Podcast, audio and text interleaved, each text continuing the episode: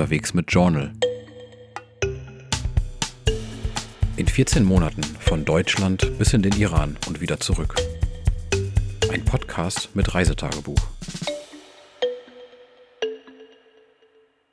Hallo und herzlich willkommen zu einer neuen Folge Unterwegs mit Journal. Mein Name ist Michael und in diesem Podcast nehme ich euch jede Woche mit auf meine Reisen. Immer wenn ich unterwegs bin, schreibe ich mit viel Herzblut ein ausführliches Reisetagebuch. Mein Journal. Und daraus lese ich hier vor. So seid ihr ganz dicht und hautnah mit dabei. In der vergangenen Episode habe ich euch von einem fünftägigen Wanderaufenthalt in der sächsischen Schweiz berichtet. Es ging zum einen um die wunderschöne Landschaft dort, aber zum anderen auch um Gedanken, die mir bei diesen Wanderungen gekommen sind. Auch zu dieser Episode haben mich sehr viele Rückmeldungen von euch erreicht. Einige von euch haben mir geschrieben, dass sie sich sehr über das Rielke-Gedicht gefreut haben. Andere wiederum haben mir mitgeteilt, dass sie sehr gespannt auf die kommende Episode sind. Das freut mich sehr und ich würde vorschlagen, dass wir direkt zur heutigen Episode kommen. In dieser Woche steht die tschechische Hauptstadt Prag im Mittelpunkt der Folge. Ganz unerwartet werde ich dort Besuch bekommen und euch erzählen, was ich alles in der tschechischen Hauptstadt erlebt habe. Ab Prag reiste ich dann weiter nach Böhmen und besuchte die Städte České Budějovice und Český Krumlov. Doch zunächst einmal geht es jetzt erst um die Reise von der sächsischen Schweiz nach Prag. Fangen wir an. Folge 3. Mit Angst nach Prag. 5. März 2018, 15. Reisetag. Mittags um Punkt 12 Uhr. Ein Warteraum in einem Bahnhof einer mir unbekannten Stadt. Tschechien. Allmählich hat sich der Angstschweiß an meinen Händen wieder verflüchtigt. Doch noch immer weiß ich nicht einmal genau, wo ich bin. Ziemlich flott ging es heute früh per Anhalter zunächst mit einer älteren Dame von Altendorf in der sächsischen Schweiz bis nach Pirna und dann weiter mit einem jungen Familienvater bis zur Autobahnauffahrt A17. Von hier aus ist es nicht mehr weit zur Grenze. Prag ist ausgeschildert. Nachdem mich eine Stunde lang im kalten Wind stehend niemand mitnehmen wollte, und ich gerade anfing, ordentlich Frust zu schieben, hielt ein Wagen älteren Baujahres mit tschechischem Kennzeichen an. Auf gebrochenem Deutsch erklärte mir der Mann mit drei Tagebart, dass er bis zur ersten größeren Stadt hinter der Grenze müsse. Wir unterhielten uns etwas. Er habe lange Zeit als Trockenbauarbeiter gearbeitet, falle aber derzeit wegen einer operierten Schulter aus. Ob es schwer sei, alleine zu reisen, fragte er mich, und ob es mein erstes Mal in der Tschechei sei. In Prag da solle ich mich vor Rumänen und vor Ukrainern in Acht nehmen. Die wären auf meine Taschen aus. Diesen recht offen vorgetragenen Rassismus, später auch gegen Araber und gegen Muslime, Zitat, die machen nur Probleme, fand ich zwar abstoßend, Angst bekam ich aber erst einige Minuten später. An der Autobahnausfahrt, die wir abfuhren, wollte er mich nicht aussteigen lassen. Auf einmal zückte der Trockenbauer sein Handy und rief einen Freund an. Sie unterhielten sich einige Minuten ohne dass ich auch nur ein Wort verstehen konnte. Worüber sprechen die beiden? Planen die etwas? fragte ich mich und fühlte mich spätestens jetzt zurückerinnert an das Verbrechen vom Valentinstag 2017 in Dar es Salaam, bei dem ganz ähnliche Vorzeichen in einem Raub unter Gewaltandrohung gemündet hatten. Ich schaute mich genauer im Auto um. Eine Flucht über die Beifahrertür erschien in diesem Moment leicht möglich. Doch was mache ich mit meinem Gepäck? Das lag unerreichbar hinten auf der Rückbank. Unmöglich konnte ich mit einer einzigen schnellen Bewegung beide meine Rucksäcke an mich ziehen und gleichzeitig aus dem Wagen fliehen. Als der Mann das Gespräch beendete, zündete er sich eine Zigarette an.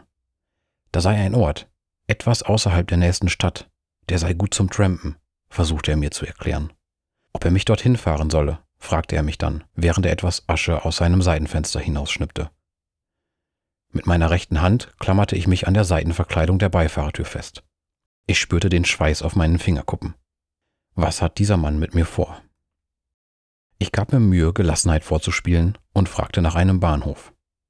Okay, warf mir der Mann so ausdruckslos zurück, dass ich nicht einschätzen konnte, ob er meine Anfrage berücksichtigen wollte oder ob er sie nur zur Kenntnis genommen hatte. Für gefühlt mehr als eine Viertelstunde hatten wir nun keine Stadt mehr gesehen. Ganz plötzlich bemerkte ich, dass auch der Mann nun nervös zu werden schien. Seine rechte Hand griff unsicher nach dem Schallknüppel und legte für einen kurzen Moment den falschen Gang ein. Gehetzt blickte er mehrmals in seinen Rückspiegel. Als wir an einer Kreuzung kurz zum Stehen kamen, wollte er seine Zigarette erneut von der abgerauchten Asche befreien. Doch beim Versuch, den Stummel an die Kante des geöffneten Fensters zu schnippen, zitterte seine Hand so sehr, dass ihm die Zigarette in den Fußraum des Autos fiel. Ich blickte mich um. Direkt hinter uns stand ein Auto der tschechischen Polizei. Weshalb macht das den Mann derart nervös? Ich drehte mich wieder nach vorne, da trafen sich unsere Blicke. Offensichtlich las er mir meine Frage aus meinem Gesicht ab. Denn er sagte, das Licht, mein Fernlicht, kaputt, Polizeikontrolle nicht gut. Mit der Polizei im Rücken fuhren wir auf eine kleine Stadt zu. Ich konzentrierte mich darauf, die Orientierung zurückzugewinnen. Wir durchfuhren einen ganzen Wald aus Schildern, alles auf Tschechisch. Ich verstand kein Wort. Doch dann tauchte er plötzlich auf, mein Rettungsanker. Ein kleiner, quadratischer Hinweis. Schwarze Balken auf weißem Grund. Ein Bahnhofssymbol. Sofort deutete ich auf das Schild und rief Bahnhof. Verunsichert löste der Mann seinen Blick vom Rückspiegel schaute kurz zu mir rüber und fragte noch einmal nach. Zum Bahnhof? Ich legte so viel Nachdruck in meine Stimme, wie ich nur konnte. Ja, zum Bahnhof. Ganz genau. Keine fünf Minuten später hielt der Mann auf dem Vorplatz des Bahnhofs an und ließ mich aussteigen. Zum Abschied wünschte er mir eine gute Weiterreise. Ich bedankte mich. Entweder wollte der Herr nur mein Bestes und mir weiterhelfen, oder ich hatte gerade Glück und konnte der brenzligen Situation entkommen. Ich weiß es nicht. Am selben Tag, abends um 18 Uhr. Check-in-Hostel in Prag. Mit dem Zug bin ich weitergefahren. Von Teplice aus, so hieß der Ort, in dem ich den vorigen Eintrag verfasst habe, konnte ich bis zum Prager Hauptbahnhof durchfahren und war so nach halbstündigem Fußweg gegen 15 Uhr im Hostel. Mein Zwölferzimmer roch zu dem Zeitpunkt noch steril nach Krankenhausbettwäsche. Mittlerweile mehr oder weniger intensiv nach Fuß. Seitdem war ich einkaufen, habe gegessen und einige Kleidungsstücke gewaschen. Heute Abend soll es hier Bier für einen Euro geben und dazu ein Pubquiz. Ganze vier Tage später, am 19. Reisetag. Abends um 18.30 Uhr. Hostel Downtown in Prag. Ein Freitag. Nach einem einstündigen Spaziergang entlang der Moldau vom Busbahnhof zurück zum Hostel sitze ich im Ess- und Küchenbereich meiner Unterkunft und schreibe nun zumindest einen kurzen Eintrag. Denn neben all den Texten voller Begeisterung, Enthusiasmus und Faszination gehören auch die stilleren und die traurigen Momente hier hinein. Am Dienstag, also vor vier Tagen, verging ein wolkenverhangener, grauer Tag, ohne dass zunächst viel Spannendes geschah. Ich schlenderte etwas planlos durch die Prager Altstadt, kaufte einige Lebensmittel ein, schmiedete Pläne für die kommenden Tage und sortierte Fotos. Es schneite. Doch dann Abends gegen 19 Uhr passierte etwas Unvorhergesehenes. Ich rief meine Freundin Alex an. Sie wird voraussichtlich Mitte April, also in ungefähr fünf bis sechs Wochen, zu mir dazustoßen, sobald sie ihre Bachelorarbeit abgegeben hat.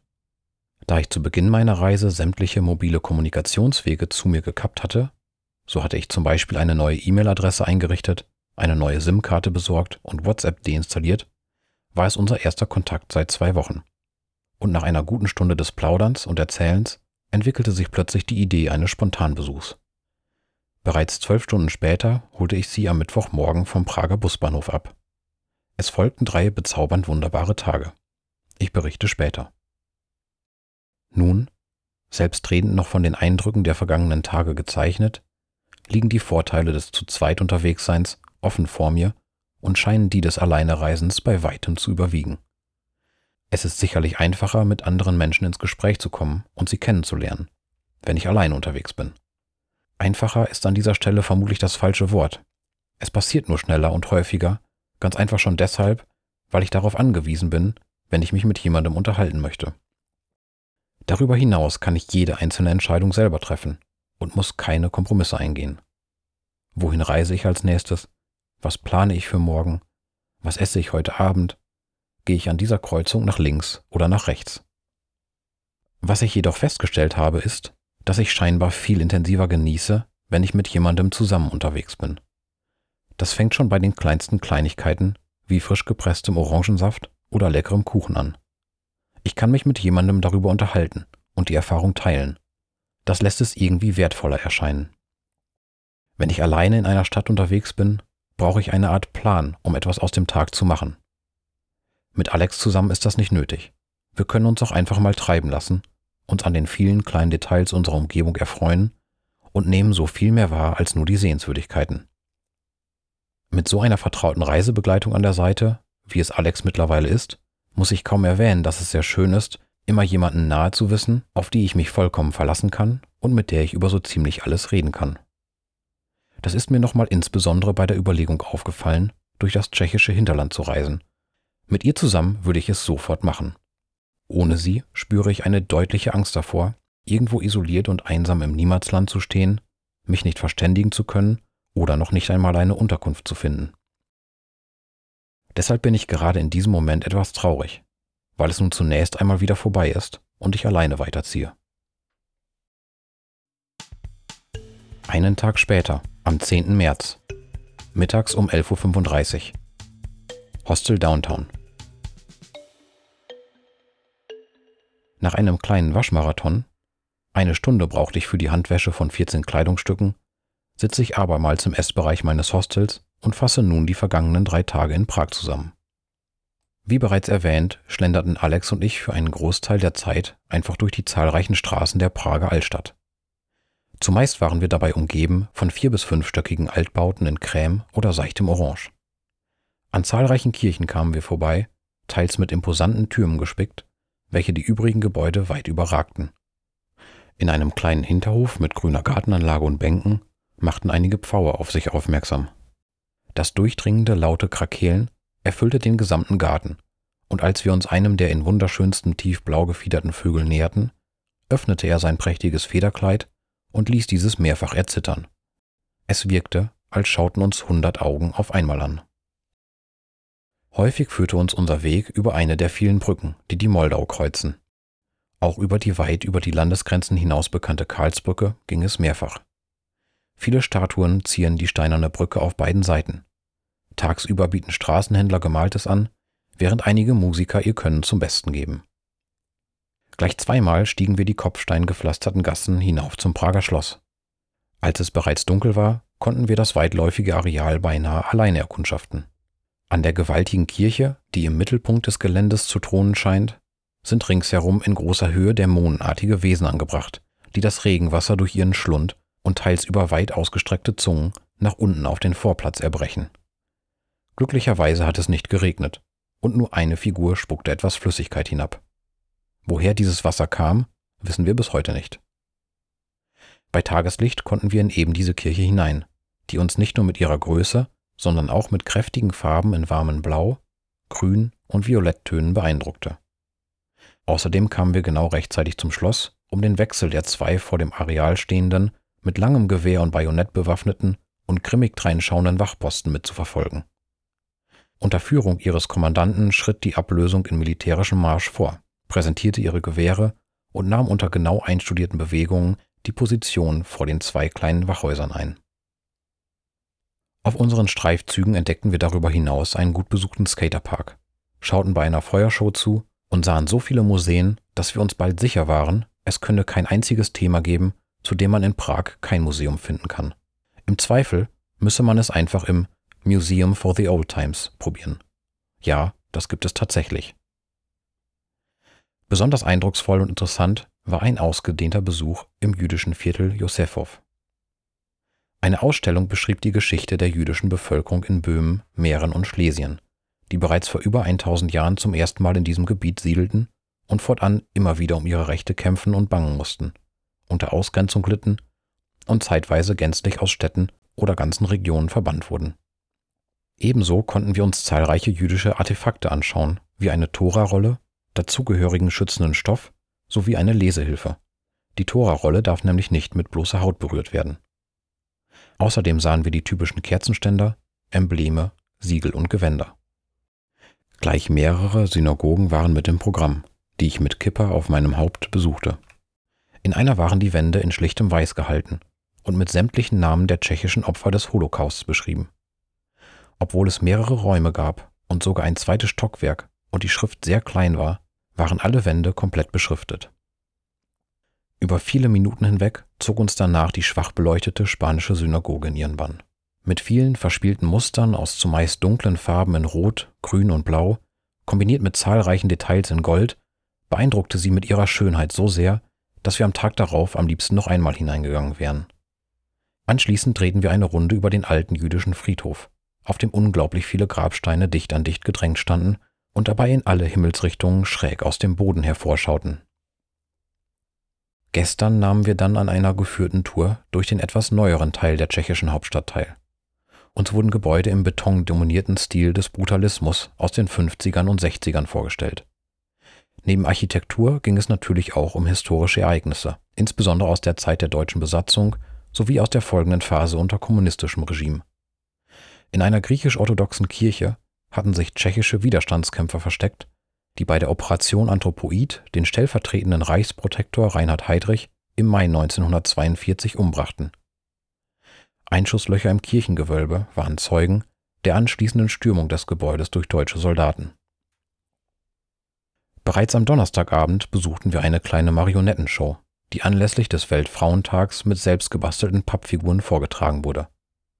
Recht plakativ, mit derber Sprache und viel Klamauk deckte der Künstler viele Klischees aus der Welt von Disney und Werbung auf. Es war ziemlich lustig. Das Wetter hat sich im Verlauf der vergangenen Tage gewandelt. Hatte es am Dienstag noch geschneit, so sollen die Temperaturen heute bis auf über 10 Grad Celsius klettern. Es könnte der Anfang des Frühlings sein. Einen Tag später, Reisetag Nummer 21, mittags um 11.55 Uhr. Busbahnhof Florenz in Prag. Sprach ich gestern noch von Frühling, so ist es heute schon ein sommerliches Gefühl. Im T-Shirt sitze ich im Sonnenschein am Prager Busbahnhof, warte auf meine Verbindung nach České Budějovice und komme dabei beinahe etwas ins Schwitzen, weil es so warm ist. Am selben Tag, abends um 17.05 Uhr. Cuba Bar Hostel in der Stadt České Budějovice. Wie ausgestorben erscheint die Stadt mit dem recht unübersichtlichen Namen České Budějovice an diesem Sonntag. Dementsprechend schwierig gestaltete sich soeben auch die Suche nach einer Unterkunft. Viele Hostels oder Pensionen, die mir von Passanten empfohlen wurden, hatten ihre Türen verriegelt. Andere wiederum waren mir einfach zu teuer. Und dann war ich sogar noch für eine gute Viertelstunde in einer verlassenen Hotelanlage eingesperrt. Einem Hotelgast folgend schritt ich nichts Böses ahnend durch den Eingangsflur und bis zum nicht besetzten Rezeptionsraum, nur um dann festzustellen, dass man eine Hotelkarte benötigt, um die elektrische Schiebetür des Haupteingangs zu öffnen. Und zwar auch von innen. Zu den Hotelräumen kam ich auch nicht, nur in einen kleinen Innenhof. Alles war verlassen, nirgends brannte Licht. Ich hätte dort über einen kleinen Zaun klettern können. Allerdings war ungewiss, ob ich nicht danach vielleicht genauso in einem anderen Innenhof gefangen gewesen wäre. Deshalb machte ich mich nach einiger Zeit an der Schiebetür zu schaffen, drückte einige Knöpfe und schaltete so offenbar die elektronische Verriegelung aus. Nun konnte ich beide Glastüren auseinanderdrücken und gehen. Untergekommen bin ich letztlich in einem Hostel über einer Bar. Da es für zwei Nächte einen Rabatt gab, zahle ich so nun 390 Kronen pro Nacht, was beim derzeitigen Umrechnungskurs von 1 zu 25 in etwa 16 Euro entspricht. In meinem Sechsbettzimmer bin ich bislang der einzige Gast. Zwei Tage später, am 23. Reisetag, abends um 19.10 Uhr. Hostel Skippy in der Kleinstadt Český Krumlov. Mein Abstecher ins südliche Böhmen war, gelinde gesagt, sehr durchwachsen. Beide Städte, also sowohl České Budějovice wie auch Český Krumlov, bestechen durch ihre kleinen Innenstädte. In beiden liegt zentral ein Marktplatz, der von historischen Fassaden mit buntem Putz umgeben ist und von dem einige kopfsteinbepflasterte Gassen und Straßen wegführen. Sie laden dazu ein, sich in ihnen zu verlieren und auf Entdeckungstour zu gehen. Darüber hinaus führt in Český Krumlov ein steiler Weg hinauf zu einem Schlossgelände, das insbesondere zur relativ kleinen Stadt von riesigem Ausmaß ist. Bald einen Kilometer zieht sich der dazugehörige Garten in die Länge. Vier Innenhöfe gibt es zu besichtigen, und von dem Schlossturm aus hatte ich heute Mittag einen prächtigen Ausblick darüber, wie sich die Moldau S-förmig durch die Altstadt schlängelt. Es war hier also eigentlich alles dafür gemacht, um mich erstaunen zu lassen. Dass das nicht ganz so geklappt hat, hat wohl mehrere Gründe. Der kurze, sommerliche Anflug vom Sonntag hielt nur einige Stunden. Gestern regnete es fast den ganzen Tag lang. Heute war es zumeist bedeckt bei kühlem Wind. Darüber hinaus hatte gestern in České Budějovice jedes Museum geschlossen, weil das dort montags wohl immer so ist. Selbst die Budweiser Brauerei bot keine Führungen an und das Planetarium konnte mir aufgrund der Wolken auch keine Einblicke in die Teleskoparbeit bieten. Aus der Kathedrale wurde ich, nachdem ich für gut zehn Minuten intensivst die Malereien zum Leidensweg Christi analysiert hatte, vom Hausmeister hinaus komplimentiert, der unter lautem Getösen seinen Staubsauger startete und sich der Bodenreinigung widmete. Es war also irgendwie der Wurm drin, und so kaufte ich mir ein Buch und las am Nachmittag etwas. Auch die Jahreszeit macht mir hin und wieder einen Strich durch die Rechnung. Schwarzer Turm in Budjejowice und Schlossgarten in Krumlov öffnen zum Beispiel erst ab April ihre Pforten. Um die Anlage konnte ich so heute nur außen herumspazieren. Morgen werde ich Böhmen verlassen und über Prag ins weiter östlich und in Meeren gelegene Olomouc weiterziehen. Zum ersten Mal werde ich dort Couchsurfing ausprobieren und so bei einer Frau aus Olomouc unterkommen.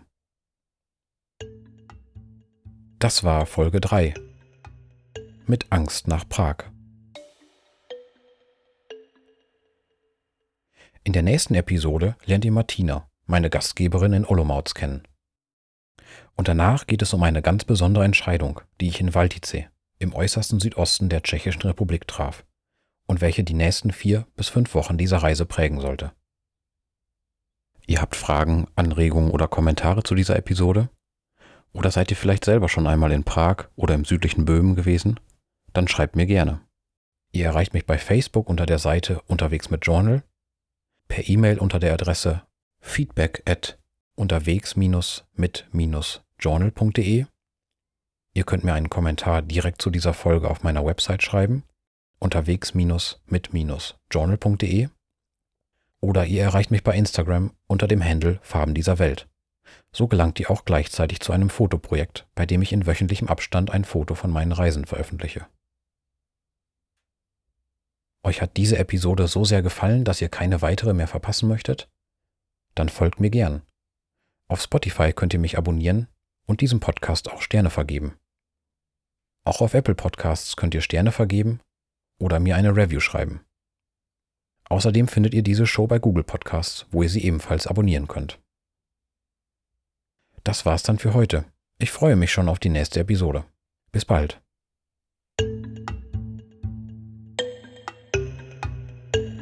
Unterwegs mit Journal.